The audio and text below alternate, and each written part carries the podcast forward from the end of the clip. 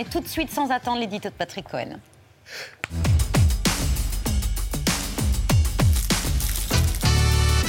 Nous sommes donc à vendredi 13, Patrick, et selon vous, c'est une date qui a un sens? Bah oui, c'est le dernier jour du premier quinquennat Macron. Croyez-vous que ce soit un hasard? Moi pas. Ensuite, c'est le moment choisi par le plus grand scientifique français, le phare de la recherche, pour faire son coming out astrologique. J'ai nommé le professeur Didier Raoult.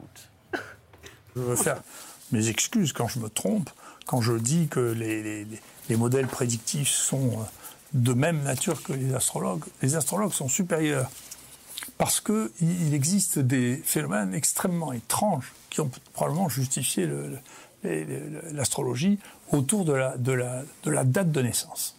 L'astrologie et les dates de naissance, plus fort que les modélisations mathématiques, Didier Raoult le dit euh, avec le sourire, mais il ne plaisante pas. En 2014, il avait déjà suggéré que les facteurs génétiques d'un individu pourraient être moins déterminants que son signe du zodiaque. C'était dans un papier du Point titré explicitement Astrologie contre Darwin 1 à 0, avec quand même un petit point d'interrogation. Dans sa vidéo de l'IHU cette semaine, Raoult cite un premier exemple à l'appui de sa démonstration. L'espérance de vie, la durée de vie dépend du mois de naissance. Après, trouver des explications scientifiques, on fait, mais en pratique, ceux qui sont nés en automne vivent moins longtemps que ceux qui sont nés au printemps. Les natifs du printemps vivraient moins vieux que ceux de l'automne, donc selon la grille astrologique, les béliers et les taureaux auraient des vies plus courtes que les balances et les scorpions. C'est vrai ça Parce que je suis inquiète d'un coup. Oui, enfin, il y a, euh, il y a plusieurs études euh, dans des pays européens et aux États-Unis qui montrent qu'il y a un- il y, a un petit écart par rapport à la moyenne, mais dans l'hémisphère sud, c'est le contraire. La vie est un peu plus longue pour les balances et les scorpions. Donc, ça n'a rien à voir avec les signes du zodiaque. S'il y a une explication, elle est saisonnière, ce que reconnaît d'ailleurs Raoult un peu plus loin dans sa vidéo, détruisant lui-même l'explication astrologique. Non, ce qui est amusant dans cet éloge de l'astrologie par Raoult, c'est qu'il euh, change le début de l'histoire de la pandémie de Covid. Comment cela?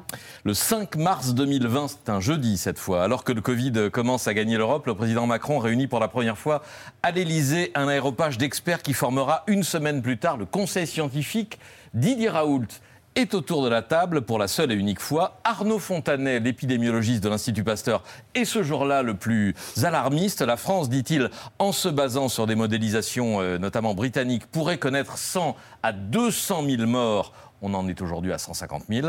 Réplique cinglante de Raoult avec un œil sur Fontanet. Moi, je ne fais pas d'astrologie. Le mot est resté célèbre. Il a impressionné tous les participants de la réunion qui ont vu une sommité de pasteurs se faire traiter d'astrologue. Deux ans plus tard, on découvre donc dans la bouche, que dans la bouche de Raoult, c'était en réalité un compliment.